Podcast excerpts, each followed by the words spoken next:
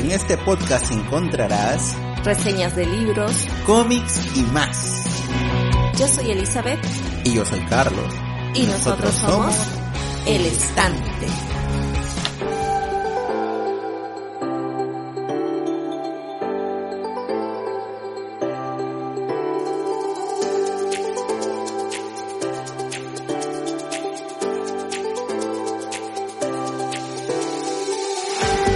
Hola, hola a todos. Hola Elizabeth, ¿qué tal? ¿Cómo estás? Muy bien, Carlos. Espero que todos en el público también estén muy bien. Recuerden seguirnos en nuestras redes sociales como El Estante Podcast o escribirnos al email el.estante.podcast.gmail.com.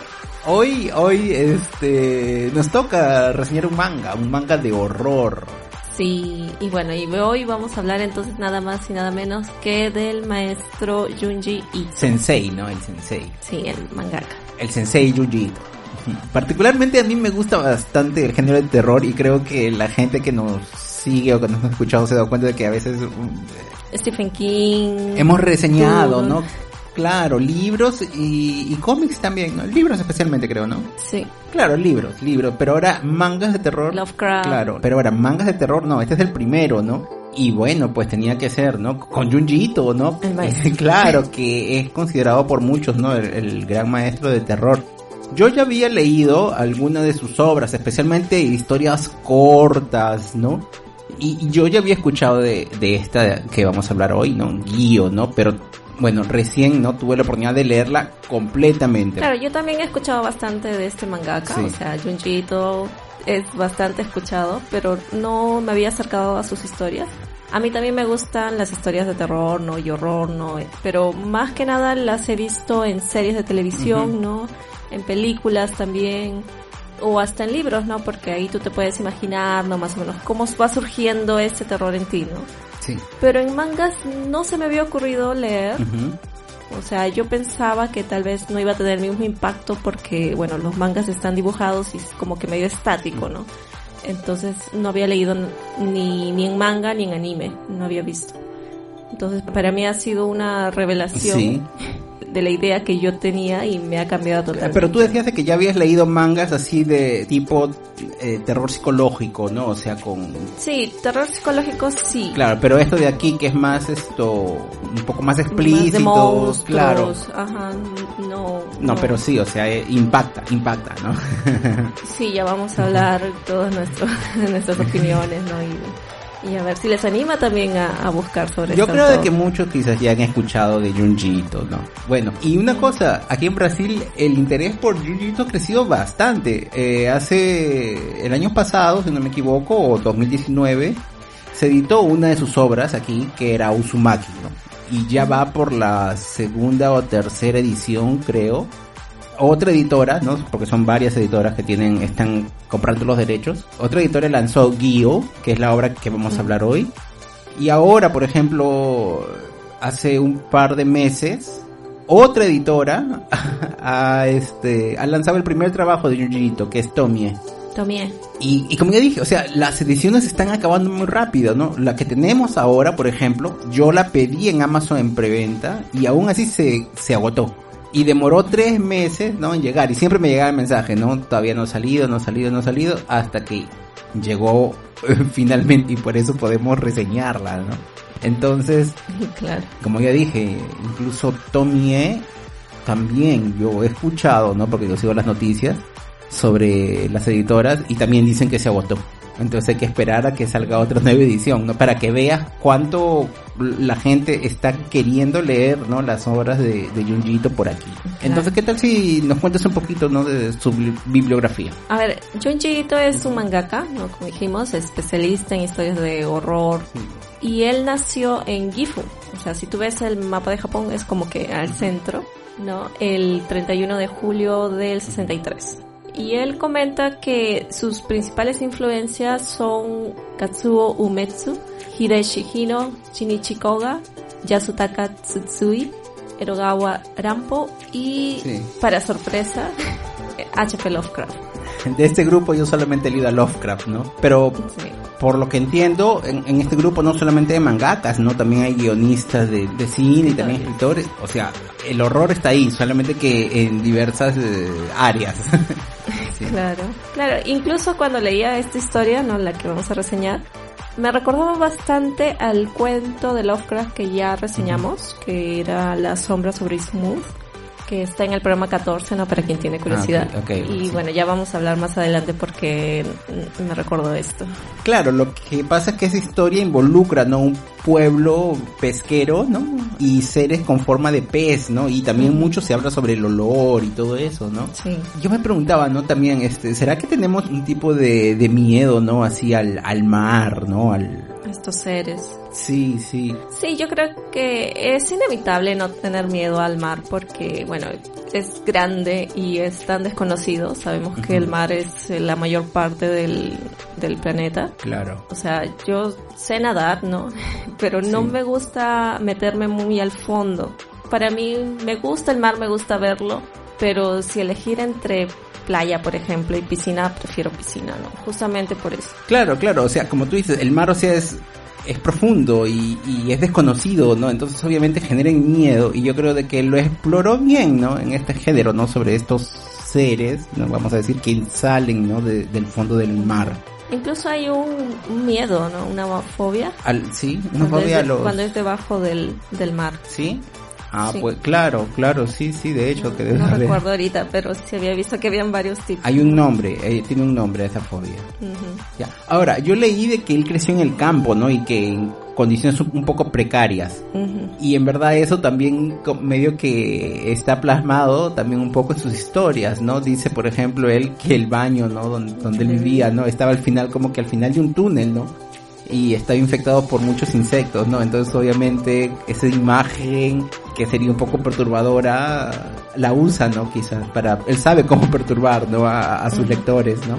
Sí. Claro, y, él antes de convertirse incluso en mangaka, él trabajaba como técnico en odontología, ¿no? Allá en los ochentas, ¿no? Y, y, el dibujar era solo por, por hobby. Claro, yo me imagino que con este dato qué historias de terror podría ser, ¿no? O sea, ya uno como que tiene, de niño, ¿no? Tiene un cierto miedo hacia los dentistas, ¿no? Y todas esas cosas. Y yo me imagino que también eso le ayuda porque él conoce, ¿no? El funcionamiento de los aparatos, las partes del cuerpo, ¿no? La anatomía que tiene que estudiar, ¿no? Y eso también está bien referenciado en sus historias. Claro, y, bueno, no es spoiler, pero o sea, en esta hora vamos a hablar de unos aparatos, de unas máquinas que se prenden ¿no? al cuerpo. Y yo también pensé, ¿será que tiene una relación con esto, no? De cómo funcionan esas cosas. De las prótesis, ¿no? Yo creo que sí. ¿no? Prótesis dentarias. Ajá, claro.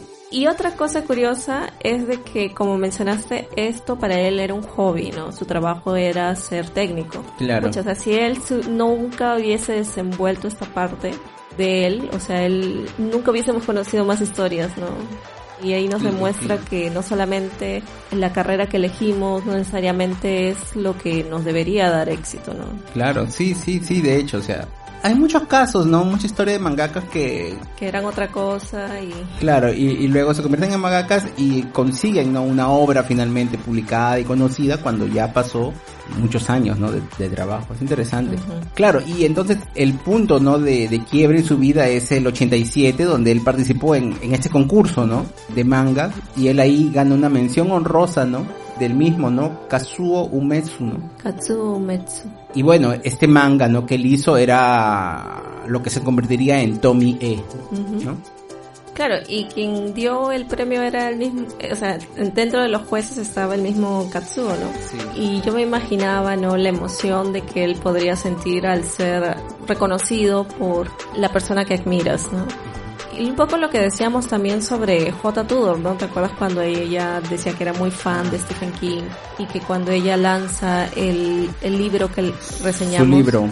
él la felicita diciendo que es muy bueno y todo eso, entonces es, me imagino la emoción, ¿no? claro, claro. Sí, sí, de hecho, y yo no he leído nada de Kazuo Umesu que que yo recuerde. Entonces, pero sí, también me, ha causado mucha curiosidad y lo voy a buscar. Bueno, y entre los trabajos más notables de Junji Ito, ¿no? Tenemos a Tommy E. Claro, tenemos a Tommy E que fue publicado entre los años del 87 hasta el 2000, o sea, bastante tiempo. O sea, porque, claro, eh, cuando digo está publicado entre estos años es porque fue lanzado en revistas, ¿no? Entonces los capítulos iban yendo publicados mientras iba lanzándose la revista, pero no necesariamente de que todos los meses o no sé, pues bimestral él haya presentado algo.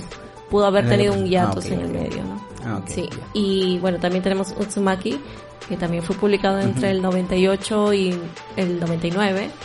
Tenemos a Gio, que es el que vamos a reseñar, que también publicado entre el 2001 y 2002. Y también tenemos a Junji Ito Diary, John y Mu, también publicado entre 2008 y 2009. Claro. Este, nuestra edición tiene al final eh, dos historias cortas. Una se llama La trágica historia del pilar principal, ¿no? Que es una historia bien cortita, ¿no? Sobre un padre de familia. Eh, muy cortita y muy extraña. O sea, deja las cosas bien en el aire. Me dejó una sensación así como que... O sea, no, no me gusta mucho en verdad esa historia, ¿no? Es rara, es que es muy rara, es muy rara, ¿no? Así, terror, terror no, no me parece, ya. Pero la otra es el misterio de la falla de Amigara. Y a pesar también de ser un corta, ¿no? Bueno, es un poquito más extensa, ¿no? Que la anterior. Pero esa sí me perturbó bastante y yo ya la había leído. Yo he escuchado de que muchos dicen, lee la falla de, de Amigara. Y entonces si ustedes no tienen mucho tiempo, búsquenla. Son cuánto, no pasa de 10 hojas creo. Y sí, es impactante y más o menos ustedes van a ver, ¿no? Cuán perturbada es la cabeza de Yuji, ¿no? Sí, ya vamos a comentar eso en la zona con spoilers, ¿no? Porque es cortita. Claro, sí, sí, sí, muy corto, no se puede hablar mucho.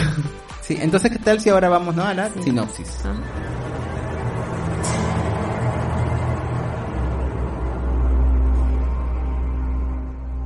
Tadashi y Kaori van a pasar sus vacaciones en Okinawa, una isla al sur de Japón. Después de nadar en el mar, ellos comienzan a sentir un olor extraño. Este olor a muerte irá a los pocos invadiendo toda la isla y antes que la pareja pueda descubrir su origen, descubren un pez en tierra firme, un pez podrido con piernas mecánicas. Respira hondo hasta que todo sea revelado.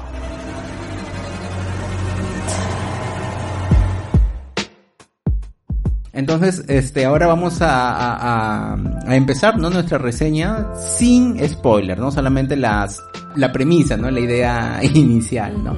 Bueno, entonces el nombre completo es Gyu Ugomeku Bukini, donde Gyu significa pez o pescado y lo demás podría significar como un movimiento o retorcijón, ¿no? Horroroso o espeluznante, ¿no? Entonces ya con ese nombre ya más o menos podemos ver hacia dónde va. Y bueno, como comentamos, esta historia fue publicada en una revista, una Seinen, que como ya también dijimos en anteriores programas, de que esto solo se refiere a una estrategia de marketing, ¿no? Donde la venta es para público masculino adulto, pero que no necesariamente es para los hombres adultos, ¿no? Claro. Y leyendo el manga, ¿no? Me enteré, porque está bien escrito ahí, ¿no? En, la sinopsis del manga, eh, que existe una adaptación en el en el anime, ¿no? Que se llama Gyo Tokyo Fish Attack, ¿no? Que fue lanzado en el 2012, si no me equivoco, ¿no? Y en verdad hay otras adaptaciones de, de Junji Ito, ¿no? Por ejemplo, en Crunchyroll yo encontré una colección de horror. Pero así no me gusta tanto las adaptaciones, no me gustó mucho. Porque yo creo que en verdad el impacto, ¿no? De un manga está ahí, está en las hojas, en ver la imagen estática, eso es lo que a mí me agrada. y, cuando lo animan se pierde un poco de en verdad de ese, de ese encanto, ¿no? Claro. Bueno, entonces por la sinopsis ya sabemos de que qué es lo que vamos a tener, ¿no? O sea, los protagonistas principales son una pareja. Dicen que este recurso es muy recurrente en las historias de Junji Ito. Tú que has leído que usa una pareja. Claro, porque creo que en Uzumaki también es así. Mm, ok. Sí. Claro, porque eso lo explicaban al inicio del, del manga, ¿no? Que tenemos, de la edición. Sí, sí, sí. Si no me equivoco también, Uzumaki es una pareja que comienza a encontrar así todas estas situaciones extrañas. Es bien común. Eh, en sus obras grandes al menos, ¿no? En las cortas son, son otra cosa. Entonces, ¿no? Eh, la historia empieza, ¿no? Con esta pareja que está de vacaciones. Él está buceando, ¿no? Y encuentra un buque de guerra, ¿no? y parece tú dices, bueno, parece una cosa trivial, pero en verdad no lo es. y de pronto aparece un bicho, ¿no? Un ser no identificado, pero es demasiado rápido, no se ve qué cosa es exactamente, ¿no? Pero también aparecen tiburones, ¿no? Entonces él decide escapar rápidamente de ahí, ¿no? Claro. Y su chica Kaori entonces lo ayuda a subir al, al barco o bote o yate o lo que sea. Sí. A simple vista parecen una pareja normal, ¿no? Que están de vacaciones y están tratando de pasarla bien hasta que vemos que ella se comienza a exaltar un poco, ¿no? Y en realidad sus formas como que no caen muy bien al, lector, me parece. Sí, ella se queja como que de todo y todo el rato la ves quejándose de todo, ¿no? Y, en este caso ella se comienza a quejar del olor. Ella dice que como que es muy sensible, ¿no? Sí. Y bueno, el problema es que durante bastante parte del manga, ¿no? Ella no, no actúa, ¿no? Solo reclama y reclama. Y en el manga ellos más adelante, ¿no? Se da una razón de por qué la actitud de ella es así, ¿no? Aunque no sé, me hubiese gustado que el personaje no sea tanto así, porque yo no sé si él creó este personaje para que caiga mal. Claro, yo también no sé cómo él suele representar a los personajes femeninos, pero ella está en este plan, ¿no? De huele mal, haz algo por eso, ¿no? Como que siempre le da las responsabilidades al chico. Pero esto, no hemos visto la, la adaptación, pero según el tráiler de lo que vimos... De la película, ¿te refieres? Claro, de la película, ella parece tener un papel más relevante. No, no sé si estoy equivocada, pero me, dio esa impresión. Sí, porque hay escenas, nosotros no hemos visto el, anime, ¿no? La, película. Pero según lo que tú me mostraste, hay escenas que el chico no hace algo, ¿no? Contra estos monstruos, mientras ella, la chica está llorando, por así decir, en el manga. Pero aquí en la película es ella la que ataca a los monstruos. O sea, ella tiene una actitud más activa. Sí, porque incluso parece, no, también porque no, no vimos, pero parece que ella viaja con un grupo de amigas en vez de los dos, ¿no? Como se muestra aquí. Entonces ella sí parece tener un poco más de carácter y tratar de hacer más cosas. Yo no sé si, porque justamente en el manga te da un poco de cólera la chica. Claro. Y para no dar esa impresión, o para hacer un balance tal vez, sí. es que hicieron de esa forma. Me gustaría verla. Sería interesante no ver ese contraste. Claro, han pasado creo que la adaptación son aproximadamente 10 años después. En esos 10 años muchos se, se habrá dicho, no se habrá criticado también la obra por quizás este personaje. Claro. Ahora, el inicio, ¿no? De todo el horror, ¿no? En esta obra comienza cuando ellos encuentran el supuesto origen ¿no? de, ese olor tan extraño que persigue la chica, ¿no? O que ellos creen no ser el origen, ¿no? Que es un pez extraño porque tiene patas que parecen mecánicas, ¿no?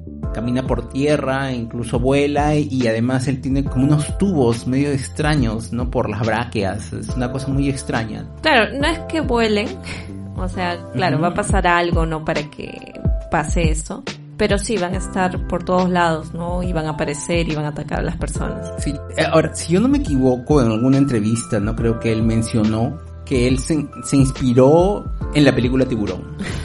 Y él pensó, ¿no? ¿Qué pasaría si, si el tiburón pudiese salir del mar y atacar a las personas, ¿no? En la playa, ¿no? Claro, sí, sí. Y eventualmente tú ves una escena así, ¿no? En, bien al inicio, bien al inicio, no, no, no, no es spoiler. Claro, que están jugando unos chicos en la playa y dicen, ah, tiburón, y ellos como que salen de la, a la arena, ¿no? Obviamente, ¿no? Sí. Y, pero después se dan cuenta, no, está viniendo hasta hacia nosotros. hasta nosotros, claro. yo, yo he leído ya hace tiempo de que fue inspirada en tiburón. Entonces, es así, ¿no? Pero ¿qué está sucediendo, no? ¿Qué sucede con estos peces? ¿Por qué están saliendo? ¿Por qué son tan extraños? Y ese es el inicio. Y en verdad va a ir progresando toda esta historia. ¿Qué opinas del estilo ahora sí del, del dibujo? A mí me pareció muy bonito, o sea, su nivel de detalle también es bastante asombroso. Como este manga va a tener mucha acción, no hay mucho texto, ¿no? Entonces tú lo puedes leer bastante rápido pero tiene algo entre sus trazos que hace que tú tengas sensaciones, no sé, adicionales, sensoriales, como le llaman.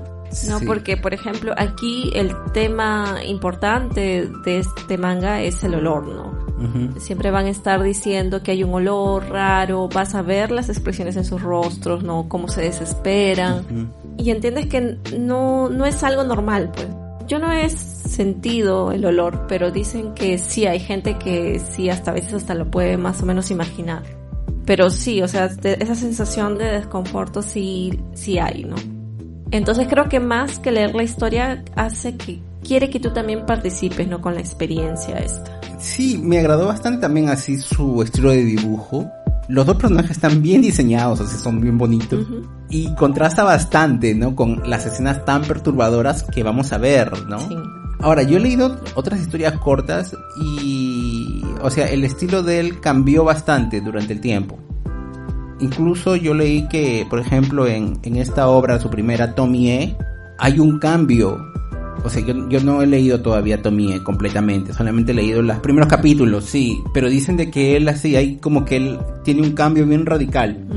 Bueno, yo he leído otros autores de terror y usualmente usan un trazo así un poco más crudo, pero aquí el contrasta bien. O sea, hace un dibujo de personajes así bonito y luego pone escenas grotescas, ¿no? Entonces como que es, una cosa así un poco eh, interesante. es interesante. Y claro, vamos a ver muchas escenas eh, perturbadoras, ¿no? Ahora, un punto en contra, ¿no? Que yo encontré en la historia es que la trama eh, avanza debido a una gran coincidencia, ¿no? Y es que el protagonista, ¿no? no hemos dicho su nombre, ¿cómo se llama este chico? Este Tadashi. ¿no? Él está vinculado a personas importantes que saben el origen de la plaga. Sí. Lo que empieza como una historia de, bueno, mira, es, es una pareja, ¿no? Que se encuentra ahí de casualidad, pero de pronto ves que no, ah, que mira, que le tiene relación con otra persona, que tiene relación con otra persona, entonces como que esa coincidencia como que no me gustó mucho. Sí, hay muchas coincidencias, ¿no? Aunque después explican, ¿no? Por qué. O sea, van a explicar por qué él tiene un poco de relación o su, o su gente cercana tiene relación con todo esto, pero no explican por qué ahora está pasando eso, ¿no? Claro, hay muchas cosas en abierto, por así. Sí, hay muchas cosas que te dejan muchas preguntas y bueno, vamos a ir viéndolas entonces más adelante. Sí, sí, sí. No, eh, en verdad eso de que queda la trama así un poco en abierto, eso no, no me desagrada. O sea, yo más adelante voy a decir, o sea, a mí no me gusta que las historias de terror sean demasiado explicadas, o sea, en el origen de las cosas. Porque este, este terror, es eh, fantasía oscura, ¿no? Entonces no, no necesito saber así exactamente, exactamente el origen, ni también hacia dónde se va, ¿no? Simplemente cosas que pasan y, listo. A mí me gusta el horror así de ese estilo. Pero, o sea, no me gustó eso de que ah, el protagonista tenga una relación tan relevante, ¿no? Para poder enterarse de, todo. Bueno, entonces dime, ¿qué te pareció aquí y si te gustaría leer más de Junji Ito, no? No, sí me gustó bastante la historia. Realmente me sorprendí, lo leí bastante rápido y emocionada, no podía parar. Así que eh, me han recomendado también, aparte de Tomie y Utsumaki que ya hablamos aquí, también hay otra que es Hellstar Romina. Ah, yo esa de ahí no, no la he escuchado. Y bueno, sí, me, me entran bastante curiosidad de saber más, ¿no? Ojalá podamos tenerlas para reseñarlas. ¿Y a ti te gusta? Sí, sí. No, claro, o sea, como yo te dije, yo ya había leído algunas historias cortas, hay buenas, hay malas, ¿no? Tú decías algo, ¿no? Que habías escuchado, que era un mangaka así, que a veces tenía altos y bajos. Ah, sí. Bueno, lo que escuché, ¿no? No sé si sea cierto, pero es como hacían esta relación con Stephen King, ¿no? De que, bueno, sabemos que Stephen King hace obras maravillosas y muy buenas, pero no todas, ¿no? Porque hay algunas historias que tal vez no son tan impactantes como otras. Claro, bueno, es que cuando tú haces demasiados trabajos, quizás no todos tienen, wow, pues la gran calidad eh, de siempre. No, y como yo te digo, yo sí me he leído varias historias cortas, algunas sí me han perturbado, otras no tanto, otras yo creo que me falta saber más sobre quizás el folclore japonés para poder entenderlas, ¿no? Sí. Sí, como tú decías, ¿no? A veces este, cuando ellos hablan mucho del número 4, ¿no? Claro, porque el número 4 en kanji es como shi, que es relacionado a la muerte. Entonces hay lugares en, no sé, pues hoteles o restaurantes o algo así que evitan tener cosas en el, en el piso 4 una cosa así. Como nosotros sería el 13, ¿no? Claro. Claro, sí, sí. Entonces, a veces hay, yo, yo creo de que a veces hay mangas de terror que tienen eh, esos elementos, ¿no? Que son ya demasiado japoneses, entonces como que a veces uno no lo puede entender a buenas a primeras, pero al menos Gio no tiene eso y bueno, sí, sí me agradó bastante. Pero yo creo que en, en ese caso de traducciones que obviamente necesitan, necesitas tener un referente, ahí yo creo que entran el, las notas del editor. Exacto. Porque ahí Sí. te puede explicar un poco más eh, sobre eso y, y puedas disfrutarlo y entenderlo, ¿no? No, ya, pues lo que, eh, lo que yo quería decir es que yo, las, esas historias cortas que yo leí, eran a veces, eh, son de hace mucho tiempo, ¿no? Que las encontraba en, por otros medios, ¿no? Y entonces a veces ellos no explican esas cosas, ¿no? O no explican bien, pues porque no son no explican bien, profesionales. claro, sí, sí. Entonces es por eso que quizás se perdía parte, ¿no? De, de entender, ¿no? El qué terror había ahí. Pero por ejemplo, yo he escuchado mucho, o sea, todo el mundo recomienda a Uzumaki. Uzumaki creo que es la, eh, la más renombrada. Ujú. Y bueno, Tomie también porque es como él empezó. Y yo he leído algunas, yo he leído algunos capítulos de Tomie, pero solamente lo- los primeros, no he podido porque es, es extenso también, ¿no? Pero bueno, esas obras este, están siendo publicadas por aquí, espero poder con- encontrarlas. Sí. Bueno, entonces, ¿qué tal, no? Espero que hayamos ayudado a las personas que estaban interesados por saber algo más de Junji Ito. Sería bueno, ¿no? Recordar, ¿no? Que como es un manga de terror, mucho de, del impacto y de la trama es visual, ¿no? Entonces, sí, recomendamos, ¿no? Que empiecen, ¿no? Leyéndola, lean el manga y después vengan y nos, nos escuchen, ¿no? Pero si tampoco les interesa mucho los spoilers, quieren saber un poco más, ¿no? Bueno, vengan, continuemos. Sí, continuamos.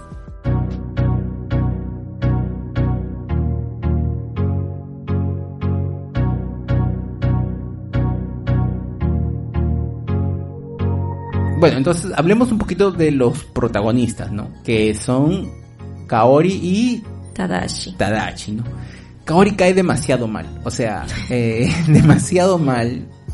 Bueno, ella dice que es muy sensible a los olores, eh, especialmente a los que vienen de los peces, ¿no? Entonces ella siente cuando el pez está cerca, entonces siempre se queja o está demasiado asustada, lo que ayuda, ¿no? Ayuda un poco porque cuando entonces ella a veces dice, no, ya viene el pez, ya viene el pez, es una forma, ¿no? De, de uno ponerse alerta, ¿no? Claro. Pero el problema es que ella no hace nada, no hace nada.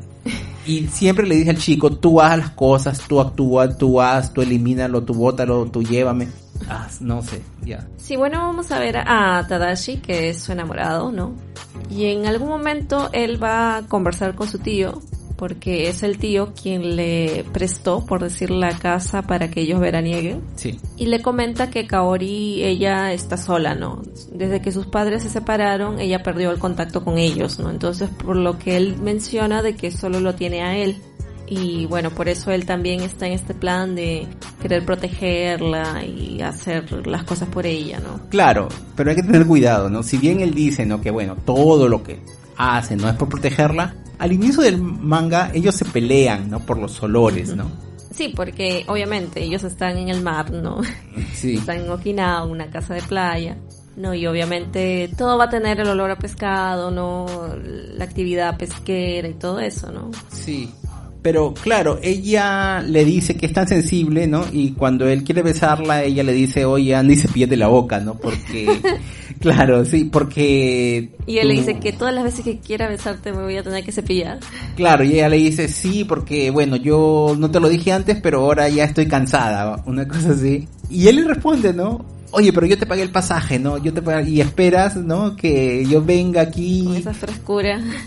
Sí, ¿qué te pareció esa escena, sí? Claro, ahí, bueno, ahí vemos dos lados, ¿no? Porque, bueno, puede ser que efectivamente la chica sí es muy sensible a estos olores, no pasa, así como hay gente que no tiene sensibilidad y que a veces pierde el olfato, porque Takashi en algún momento lo confirma, ¿no? Ah, sí, verdad, tú eres muy sensible a los olores, entonces él sí sabía, solo que tal vez no sabía cuán, no sabía la intensidad tal vez, ¿no? Pero él sí sabía algo, si no es capaz de aceptar eso, no debieron estar juntos, pues no, porque obviamente siempre va a ser un problema eso. Para mí el problema fue que cuando él le saca en cara de que él le compró el pasaje y todo eso, que no se ve bien Sí. tampoco, ella lo empeora diciendo que no por él es que tenían todo eso. O sea, el yate, la casa, no era por él, Claro. no era porque él le pidió a su tío. Y en teoría es una discusión bien tonta en realidad. Claro. Pero ¿qué sucede? Yo sé que existe. Y para mí, o sea, visto desde afuera, están mal los dos, ¿no? Pues porque cuando tú invitas a alguien, no, le echas en cara. Y cuando alguien te hace un favor, tampoco no minimiza su favor. Sí, esto, bien tóxicos, ¿no? Bien tóxicos. Este. bueno, eran los 80, ¿no? 90. Mm, es de 2000, ¿no? es de 2000, es de 2000. Yo pensé que era más antigua. Sí, pero bueno, ya. Esta es una pareja tóxica, ¿no? Pero se quieren.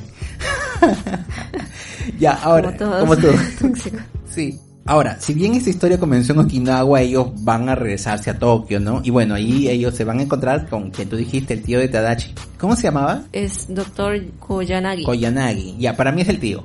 para mí, el tío, ¿ya? Y él vive recluido, ¿no? Con una ayudante, ¿no? Que es una chica bien bonita, ¿no? Por cierto, ¿no? Ella es... Ella es Yoshiyama. La ayudante. Yoshiyama. Claro. Y, y entonces ahí están, comienzan las grandes coincidencias, ¿no? Porque es el abuelo de Tadachi, ¿no? Que fue un investigador en la guerra. Y este abuelo le va a comentar a su hijo, ¿no? O sea, a Koyanagi sobre un descubrimiento, ¿no? Y, todo ese descubrimiento, todas esas investigaciones que él había hecho están ligados al origen, al verdadero origen de la plaga, ¿no? Entonces, eso es lo que yo me refería, es demasiado conveniente, ¿no? Para que la trama vaya de alguna forma avanzando o nos enteramos qué cosas están sucediendo en verdad. Claro, pero ahí yo pensaría de que obviamente si el abuelo hizo investigaciones cerca, Tal vez el abuelo tuvo alguna propiedad que le dio a su tío. Mm, no, le dio la información simplemente.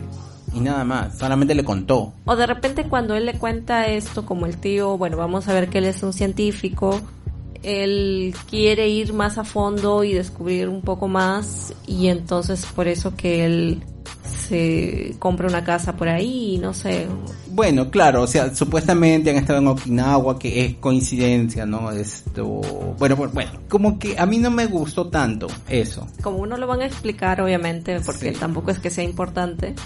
Al menos yo no le di mucha importancia, simplemente como lo vi así, ah, ya, de repente como él, su abuelo sabe de esas cosas y él le interesan esas cosas, entonces tal vez quiso acercarse más y por eso, bueno, se alquiló esa, esa casa. Claro, pero él, recordemos que el tío vive recluido, ¿no? Incluso él no sabía las noticias, ¿no? Llega Tadashi y le cuenta sobre la invasión de los peces que está ocurriendo por todos lados el tío le dice que sí, yo, yo no sabía nada, cuéntame, ¿no? Porque vive recluido, o sea, no sale de su casa le está investigando sus cosas locas, ¿no? Entonces, este, no sabía nada. Bueno, entonces hablemos, hablemos ahora sí del origen. ¿Qué es lo que está sucediendo, ¿no? Con esta plaga. Bueno, habíamos visto, ¿no? Que esta pareja fue atacada por un pez y que días después van a salir más peces y animales marinos a la, a la tierra, ¿no? Como comentamos que gracias a esas piernas mecánicas no pueden caminar en tierra. Y bueno, a pesar de que como inició en Okinawa, después va a ir avanzando y va a llegar hacia Tokio, ¿no? Y luego va a comentar de que en realidad está por todo el planeta. Y es curioso porque el primer pez, o ya pescado, ¿no? Porque se va descomponiendo, que habían encontrado llegó volando, pero fue gracias a que Tadashi había, lo había colocado en una bolsa, ¿no? Porque quería mostrarle a su tío, una cosa así. Y solo que, que en la bolsa que lo puso hacía que el pez vuele. Se llena de gas, ¿no? Ajá, se llenó de gas y él vuela y llega directamente hacia ellos en Tokio. Claro. Ahí sí me pareció como que qué raro, o sea, ¿el pez los reconoce o qué? Exacto, eso es lo que yo te decía es demasiado raro que aparezca ese mismo pez. Y yo decía, ¿por qué Kaori, ella sentía ese pez. Y yo decía, ¿será que hay algo con Kaori? Un vínculo. Hay un vínculo, claro, porque ellos estuvieron como en la zona donde comenzó esto. Entonces, hay algo especial en ella que está haciendo, que ¿por qué la persiguen a ella? ¿O es por ella ser sensible? Y yo te preguntaba, ¿hay, ¿hay alguna relación? ¿No? No recuerdo si hay una relación con esto de aquí. Mucha coincidencia ahí. Pero bueno, otra cosa no es de que estos peces como que son más resistentes, parece, ¿no? Más resistentes que lo normal, porque ellos lo, lo golpean, Tadachi no trata de le lanza una piedra no al pez y él sigue vivo y una cosa así, es bien resistente. Sí, y también es raro porque que los peces ataquen, o sea, el tiburón se entiende, ¿no? Porque el tiburón en teoría puede atacar a los humanos y todo, pero un pez no sé, me pareció raro. Entonces ahí yo comencé, tal vez esta maquinaria hace que ellos este, quieran atacar cualquier cosa, ¿no? Pero sí, o sea, va a ser un misterio hasta el momento. Claro. Y hasta el final, creo. Sí, es un misterio. Claro, pero entonces, ¿qué son, no? ¿Qué son estos peces? ¿Por qué aparecieron así de la nada? ¿Por qué metálicos? ¿Por qué? Eventualmente Tadashi va a llevarle entonces este pez, ¿no? Que recaptura, porque se, se, zafaba cada vez. Y el doctor Koyanagi, ¿no? Su tío, lo va a estudiar. Obviamente ya estaba en un estado de putrefacción total, ¿no? Y el olor obviamente era súper. Y la bolsa en la que le había colocado estaba como que inflada, ¿no? y ahí él descubre que es como un gas que produce eso. O sea, como que el mismo pez o cuerpo o ser están emitiendo ciertos gases. Y esos gases permiten que estas piernas mecánicas que están adheridas a su cuerpo tengan movimiento. Pero eso, claro, lo va a descubrir así de a pocos porque cuando él le saca estas, este aparato mecánico del pez, ese aparato se va a adherir a su, a su brazo. Entonces, este, cuando él ya lo tiene en el brazo, él no, no tiene otra, sino que amputarse el brazo, pues. Para que, porque estaba sintiendo que estaba pasando algo, ¿no? Como que... Lo está infectando. Lo está infectando, ajá. Sí, sí. Entonces, él, él va a comentar, ¿no? A, Tadachi, ¿no? Después de ver todo esto, ¿no? Todo lo que estaba sucediendo, él le, comenta, ¿no? Que su padre, ¿no? El abuelo de Tadachi le había comentado, ¿no?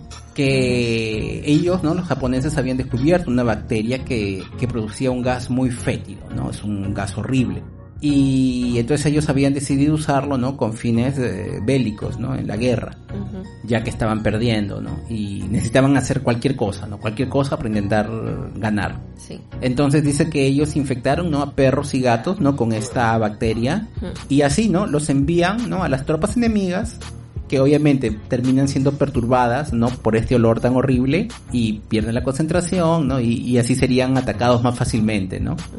Pero como los perros y los gatos se cansan, ¿no? Claro, y además que las bacterias los afectan, ¿no? Porque está atacando su sistema nervioso. Claro, entonces ellos deciden que sería bueno, ¿no? Adaptar estos animales, ¿no? En estas máquinas, ¿no? En estos aparatos con patas mecánicas. ¿Y cómo se movían, no? Es gracias al gas. Ellos mismos producen su, su energía, ¿no? No tiene mucho sentido físicamente ya, pero o sea, ellos mismos generan esta energía para que se muevan las patas, ¿no? Debido a los gases que van liberando, ¿no? Por todos los orificios, por la boca y otros orificios. Y es así, ¿no? Que van a funcionar las máquinas, ¿no? Claro, y al final, o sea, ellos estaban haciendo estos experimentos en un buque, ¿no? Pero fue atacado, ¿no? Y finalmente se va a hundir. Y justamente es este barco el que va a ver Tadashi al inicio del manga, ¿no? Confirmando que tal vez sí, esta historia puede ser cierta. Claro. Mi teoría, ¿no? Es que este barco, o sea, no, no dicen que ese barco es exactamente ese que él encontró en verdad es, pero bueno, podemos suponer con bastante exactitud, creo yo, ¿no? Que sí es, es el mismo buque y que quizás debido a los tiburones que estaban ahí, ¿no? Que entraron, ¿no? Movieron algo, ¿no? Y esta bacteria escapó y es así como empieza la plaga, ¿no? No todo está completamente explicado, pero tampoco necesita, pero esa es mi suposición. Claro, no es necesario saber, pero por ejemplo a mí me resulta súper extraño, ¿no? Como comenté, que este pez o pescado se le haya pegado tanto a Kaori, ¿no?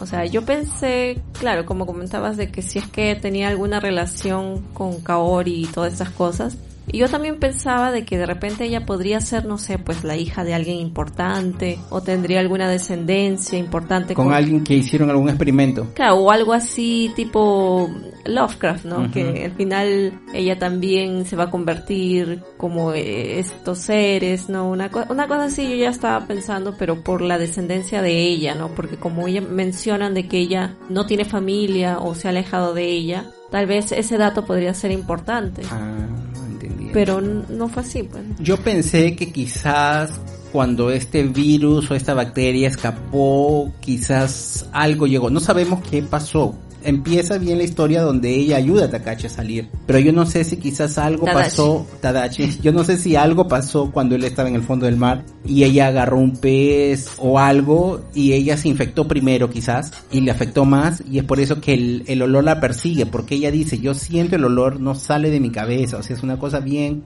perturbadora para ella y no es para las otras personas. Entonces yo creo de que algo quizás hubo mientras él estuvo en el mar, algo pasó con ella. Claro, pero en todo caso sería Tadashi quien tenga, porque él es el que se sumergió y estuvo en teoría con más contacto con el Claro, pero vamos a ver de que hay personas que son resistentes a la bacteria más adelante. Claro, entonces hay personas que se infectan rápidamente y otras no, otras son resistentes, ¿no? Entonces quizás él no sintió porque él es resistente y ella como no lo es. Claro, pero o sea, ahí también va la duda porque es Okinawa, entonces es un lugar turístico. ¿Cuántas personas no se habrán acercado de, barco a ese buque? Claro, pero por eso yo decía que eso tiene que ver con que habían tiburones, él encontró tiburones ahí y dijo que era como que parecía muy extraño, ¿no? Porque tú no, no vas a alquilarle ¿no? un yate a alguien o cosas así para que en un lugar donde hay tiburones. Entonces yo creo que los tiburones hicieron algo y hicieron que movieron el buque de alguna forma y se liberó la bacteria por los tiburones que ya estaban, ¿no? Claro, o sea, eso no sabemos, simplemente son teorías que se presta por esas dos historias que tenemos, ¿no? Claro, pero yo creo que hubiese sido más interesante si Kaori tenía algo, que, ver. ver más. Claro, a mí me quedó siempre esa duda, ¿hay algo más con ella? Bueno, ahora, ahora, ahora. El tío, ¿no? De Tadachi le explica que si bien estas máquinas se acoplan a los peces y, todo eso, o sea, e, son máquinas bien simples, ¿no? Esos aparatitos, dice, son bien simples, pero el movimiento que generan es muy complejo, ¿no? Entonces ellos dicen que es la bacteria en verdad, o sea, la, esta bacteria es muy extraña, no solamente hace que tú liberes este gas, que eventualmente hace que se mueva, ¿no? El, parece que como que si el gas ahí mismo tuviese una cierta vida, ¿no? Entonces es una bacteria o hay algo más ahí, ¿no? Queda esas dudas, ¿no? Claro, de hecho hay algo más, ¿no? Porque después de un mes, ¿no? Del primer evento, los peces ya están podridos, pues no están muertos, sin vida, porque si sales del mar, obviamente mueren, pero se siguen moviendo. Como dijimos, habían tiburones, ¿no? Entonces habían animales grandes. Entonces todos esos seres marítimos mueren porque obviamente sales del mar y ya no pueden vivir. Estas máquinas comienzan a buscar a otros seres y no que mejor otros seres que los seres humanos. Y los animales de la tierra ya, ¿no?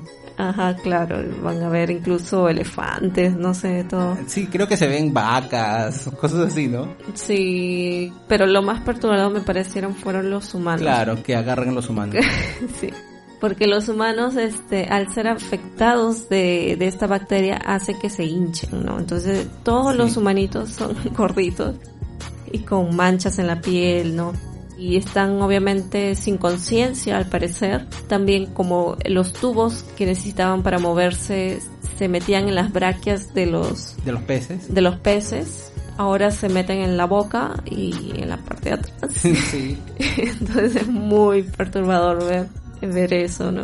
Sí, pero como hemos dicho, o sea, no es en todos los humanos, simplemente son los con los que se están infectados, ¿no? Porque una persona normal que no está expeliendo gases, o sea, no funciona con él. Claro, y los que no están afectados son muertos también por los peces o fueron muertos por los peces, porque me parece que los humanos no atacan, o medio, medio esa impresión. Claro, pero los, los otros animales sí atacaban, o sea, cuando, por ejemplo, se ve, por ejemplo, a un militar, ¿no? Que ataca a estos, ¿no? Estos nuevos bichos y ellos como que responden y, y te matan, ¿no? Porque, bueno, las patas son... Sí, en defensiva, ¿no? Las patas son mecánicas, entonces ellos te pueden agujerear. Y ahora, Kaori fue una de las primeras infectadas, como ya dijimos ella es así, ¿no? Bien bonita y todo, pero luego ella cambia, cambia totalmente y, tú ves la degradación que ella va teniendo, ¿no? Tanto así de que ella comienza a expeliar gases, gases, y ella que era tan sensible, tan sensible le afecta más, ¿no? Y es donde ella intenta matarse, ahorcándose, ¿no? Pero no puede porque el gas, ¿no? Que expelía de ella hacía de que ella comience a, a girar, ¿no? Sobre la cuerda, o sea, es gracioso y triste, perturbador, es una escena así que tú dices, ¿qué, no? Sí, sí, o sea, tipo es, tú dices, ¿qué historia estoy viendo, no? Claro, pero a pesar de, de la apariencia ¿no? que tiene Kaori y a pesar de todo lo mal que tuvieron, Tadashi todavía se preocupa por ella. Sí. Entonces él la lleva, ¿no? Donde su tío para ver qué podría hacer, ¿no?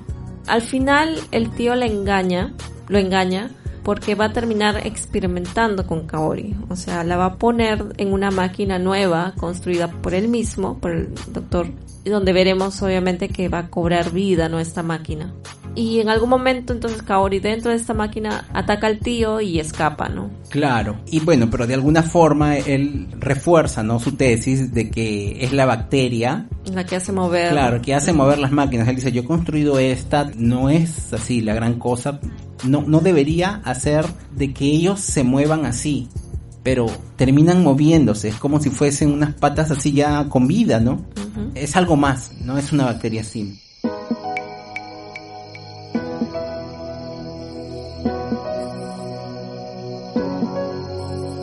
Hay una parte ahora en el manga que así no fue bien extraña, eh, porque hasta este momento la historia como que está siguiendo un rumbo, ¿no? Tranquilo. Y luego aparece esta escena donde Tadashi, por buscar a, Kaori, se encuentra con un circo, ¿no? Entonces ya es medio surreal ahí, ¿no? Porque este circo está dirigido por personas que son resistentes al virus, entonces no están todos con este problema. Pero parecen medio obligados. Sí, sus rostros son extraños, ¿no? Como que están resignados, como que no les queda otra, una cosa así. Sí, sí, sí. Y ellos hacen malabarismos. Es, es un poco extraño, así no me agradó mucho esto. Sí. Claro, la persona que dirigía este circo es muy extraño, o sea, él tiene la apariencia del Joker, sí. ¿no? Es una especie de mago payaso, no sé. Presentador. Claro, presenta y él es el que está organizando, ¿no? Todos los actos, ¿no? De, de este circo. Y es rarísima la situación porque a estas alturas hay muy pocos humanos, o sea, incluso cuando llega Tadashi lo, lo llaman, ah, nuestro primer espectador, ¿no? Y entonces ahí me decía, pero entonces ¿por qué está haciendo esto? ¿Cuál es la finalidad de hacer un espectáculo si no sabes que no hay gente que pueda verlo? Yo no sé si la bacteria en sí es la que está tal vez perturbándolos. Claro, o sea, este, obligándolos a hacer estas cosas o es que este hombre, esta persona estaba ya loco por la misma bacteria. Pero es que él no se ve como si estuviese con la bacteria. Claro, pero el rostro dice algo, ¿no? Sí, e, es rarísima la situación. Claro. Pero ahí, o sea, por más que esta escena así es bien extraña, hay una cosa importante que yo entiendo que él quería hacer, ¿no?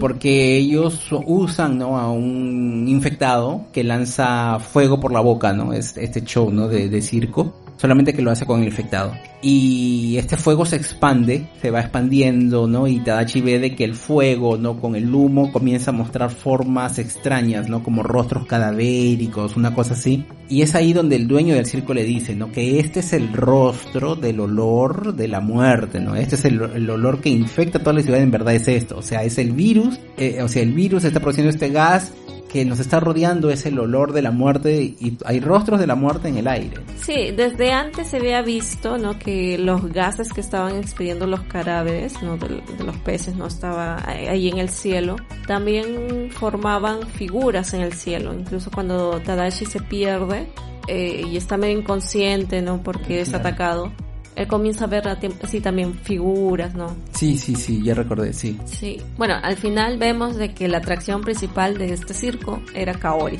¿Por qué era la atracción principal? Porque ellos dicen que es muy extraño la maquinaria que tiene ella, ¿no? Porque es diferente a los otros que venían del mar, que están más oxidados, ¿no? Y todo eso. Y el modelo que tiene Kaori es más futurista, porque obviamente lo hizo, lo hizo hace poco, ¿no? El tío. Sí. Y bueno, al final ella va a lograr escapar y Tadashi va tras ella, obviamente. Y cuando la encuentra, la, lleva donde su tío con la intención de quitarle, ¿no? Esos tubos. Le pide ayuda a la, al asistente para poder darle una muerte en paz. Él sabe que ella probablemente ya... está muerta, ¿no? Ya esté muerta, ¿no? Claro, cuando ellos quieren quitarle los tubos de la boca, se dan cuenta de que la carne ya estaba podrida. Claro, y, obviamente le quiere dar una buena sepultura, ¿no? No quiere verla así, con todos los tubos, ¿no? Todo eso. Y andando, ¿no? Por cualquier lado. Perdida. Tadashi entonces dice eso la, la señorita Yoshiyama no le explica también después de que se fueron, ¿no? Porque Kaori había atacado, o bueno, la máquina había atacado al tío. Él había decidido encerrarse en un laboratorio secreto que tenía por ahí para morir, ¿no? él decía, ay, le pidió ayuda a la chica y él como que se encerró. Pero escuchan un ruido y que venía de ahí. Y en realidad es que el tío ya tenía una máquina grande, ¿no? Parece un Zeppelin. Sí, sí, para él, ¿no? sí, una máquina... Para él y otra persona, al parecer. Claro. Porque era como que doble, la maquinaria era doble. Bueno, ahí lo van a ver al tío, entubado también, ¿no? Infectado ya por esta bacteria también. Parece que los comienza a atacar por celos al ver a Yoshiyama con Tadashi y él va a querer llevarse a la chica, incluso se la lleva, ¿no? Se, la lleva. Y, al mismo tiempo también Kaori ataca a la chica, a la ayudante, ¿no? Sí. O sea, es una cosa como que tú dices, bueno, ellos, ellos están muertos, pero parece que hay algo de la conciencia que todavía está viva. Incluso se ve el, ojo de, de, Kaori como llorando. Incluso antes, creo, cuando ella todavía era más, más humana, ¿no?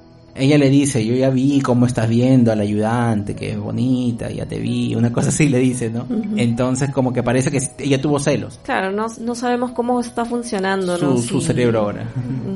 No sabremos tampoco. claro, sí, sí la pobre muchacha ayudante, e, ella perseguida por Kaori, perseguida por el tío, todos ellos al final se la llevan, ¿no?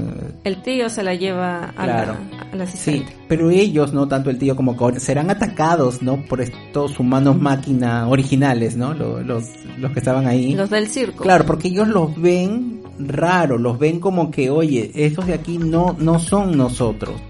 Eh, no identificaron, por así decir, eh, las máquinas, ¿no? Esta máquina más moderna y los atacan y bueno, en principio, bueno, ya mueren, ¿no? Pero a mí me queda esa duda, ¿no? Este, estos nuevos seres, ¿no? Al haberse fusionado ahora con seres conscientes, ¿no? Con seres humanos, es que ¿Será que hay una evolución de alguna manera? Este, simplemente somos, ¿no? Energía, ¿no? para producir gases o hay una nueva forma de comunicación, ¿no? Porque incluso tú ya ves, ¿no? Como que ellos parece que ya no, no simplemente salen y atacan, ¿no? Parece que están como que van juntos en fila, parece que están marchando. ¿Para qué, no? ¿Para qué? Claro, y es ahí donde Tadashi entonces se va a encontrar con ese grupo de personas, ¿no? Los que eran los resistentes a esta bacteria. Decide unirse para intentar luchar para tratar de buscar una cura, ¿no? Porque obviamente no van a dejar así a la, a la humanidad. Pero aquí también me estoy acordando de que alguien, parece, de, de este grupo había mencionado que esto tal vez, o el origen tal vez no era humano que podría ser de un ser... No, no era de la Tierra, ¿no? no era claro, que tal vez un ser alienígena para intentar eliminar la raza humana, qué sé yo.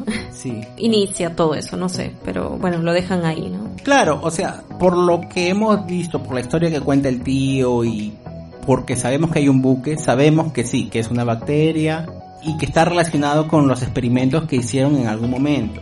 Pero ahora quedan bastantes dudas. ¿Por qué hay tantas de estas máquinas? O sea, en la guerra ellos crearon así como que un montón, tantas como para que puedan invadir el, el, planeta. Eso me pareció bien extraño, ¿no? Entonces, quedan muchas cosas así abiertas. Pero a pesar de eso, así me agradó. Yo incluso leí que, bueno, eh, escuchando ahí, ¿no? Este, gente haciendo también reseñas sobre... Ellos decían, ¿será de que lo cancelaron?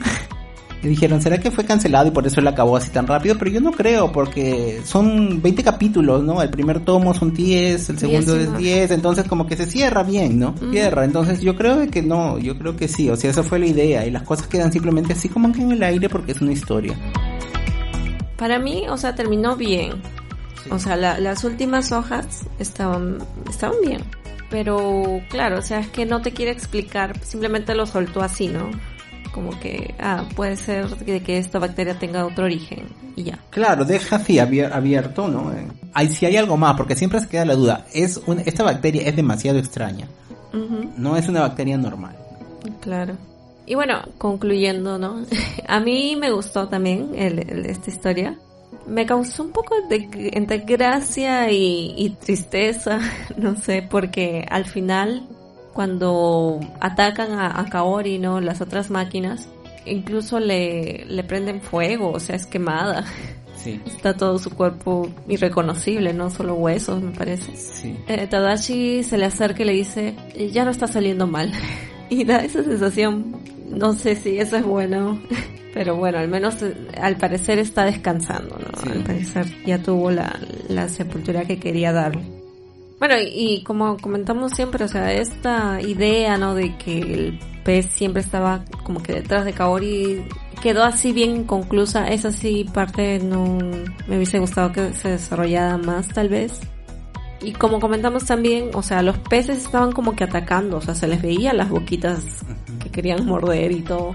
Pero los humanos tenían otro tipo de comportamiento. Eso también me llamó la atención. Sí, hay muchas cositas que quedan así como que quedan al aire, pero o sea, a mí no, no me preocupan mucho. O sea, a mí, siempre que, que vemos así ya creo que hemos hablado aquí varias veces sobre terror y todo eso. A mí no me gusta que se trate de explicar hasta el más mínimo detalle. O sea, ¿por qué es terror? O sea, es, son seres extraños o un monstruo o una cosa así. Eh, o en este caso una bacteria. Ya, o sea, yo no tengo que saber exactamente el origen, dónde apareció y quién lo puso en la tierra o si, o si en verdad ya estaba ahí y fue descubierto y por qué ellos están haciendo tal o cual cosa. No, o sea, simplemente pasó. Comenzó y el terror está en cómo la gente comienza a actuar, ¿no? O sea, el drama más está en eh, Tadashi y Kaori, ¿no? intentando más o menos salvar a su chica de alguna forma.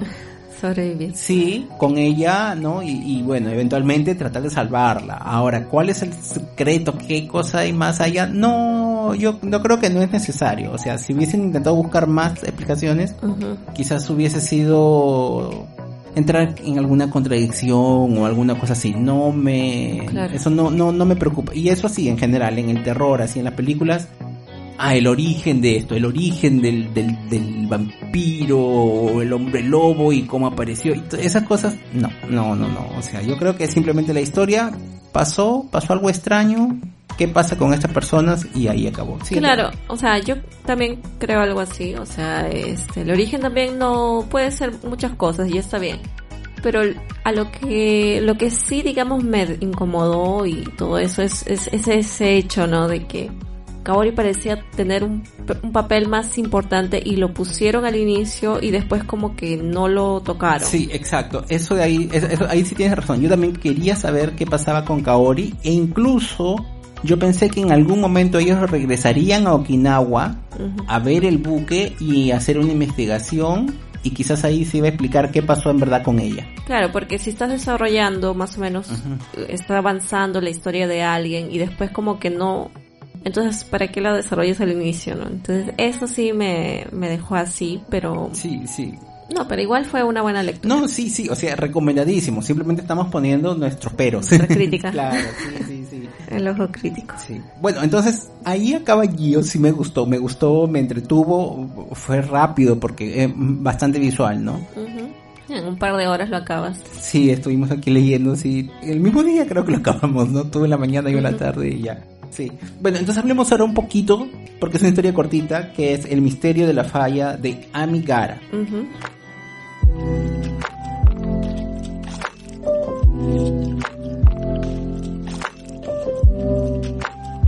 En ella, ¿no? Se comenta que tras un terremoto, ¿no? Deja, ¿no? A la vista una falla geológica, ¿no?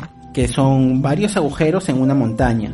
Y lo extraño es que estos agujeros tienen forma humana, como siluetas. Claro, o sea, mucha gente va a investigar, pero también hay mucha gente que va por curiosidad, porque lo vio en la televisión, ¿no? Estas siluetas tan raras, y muchos identificaron su propia silueta. Y entonces es ahí donde comienza esta necesidad por querer ir, por entrar en ellas, ¿no? Y se muestra como una obsesión, pues porque necesitan, como que les llama. Y entonces poco a poco vamos a ir viendo cómo van entrando personas y son perdidas de vista y después ya no lo pueden rescatar. Claro. Y al cabo de un tiempo, ¿no? Los geólogos, ¿no? Que están ahí explorando, descubren otro lado de la montaña donde aparecen otras siluetas solamente que las siluetas están totalmente deformadas, ¿no? En, formas imposibles, ¿no? Tú ves, él muestra, ¿no? Como que, pero es así, ¿no? Como que si fuese... Garabatos. Claro, parecen garabatos, pero tú ves, ¿no? Estas serían manos, esto sería el cuerpo, estos serían los pies y toda la, cabeza, pero son así, es, es una forma... ¿Fantasmal, tal vez? Sí, no, no es fantasmal, es simplemente garabato, como dices, como si fuese un garabato. Y cuando uno de estos este, geólogos, él va y ve dentro, él ve que está saliendo gente por ahí, o sea que la gente está, o sea, la gente que había entrado por un lado por su silueta está siendo deformada por dentro y va a salir totalmente y están con vida, están gritando, es, es un asco, es una perturbación total, ¿no? Sí. Claro, porque, o sea, decían que la cabeza se estaba como que estirando. Sí. Se estaba como que alargando el cuello, ¿no? Hacia arriba. Y después los brazos también este comienzan, eh, ya que estaban yendo como que en B, en B hacia abajo. Y después comienzan como que a hacer ondas, ¿no? Con los brazos y comienzan a, a desfigurarse, ¿no? A tener otra apariencia. Entonces, este... Pero eso fue un sueño, pero eso fue un sueño. ¿Fue un sueño? Sí, o sea, el chico, había un chico, ¿no? Que por el protagonista de la historia, él, ¿no? cuando entra el primer chico, cuando él ve entrar a un chico, en esa noche él sueña con que ese chico estaba entrando y se estaba deformando dentro de la montaña. Él sueña eso.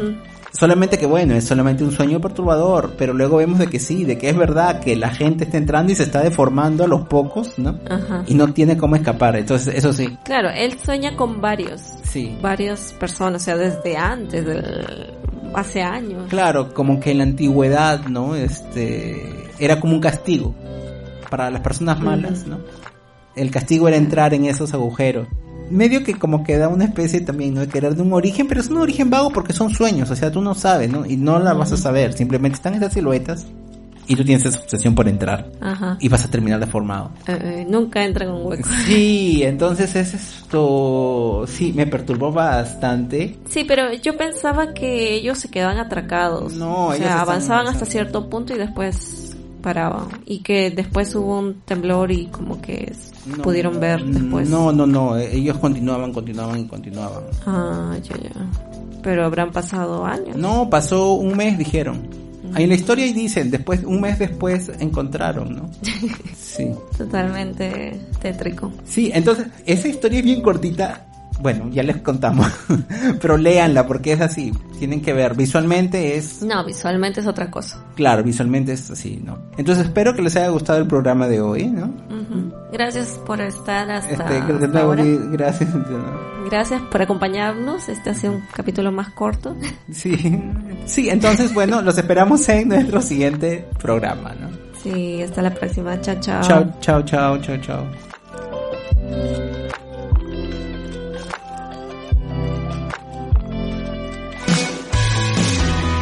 El stand.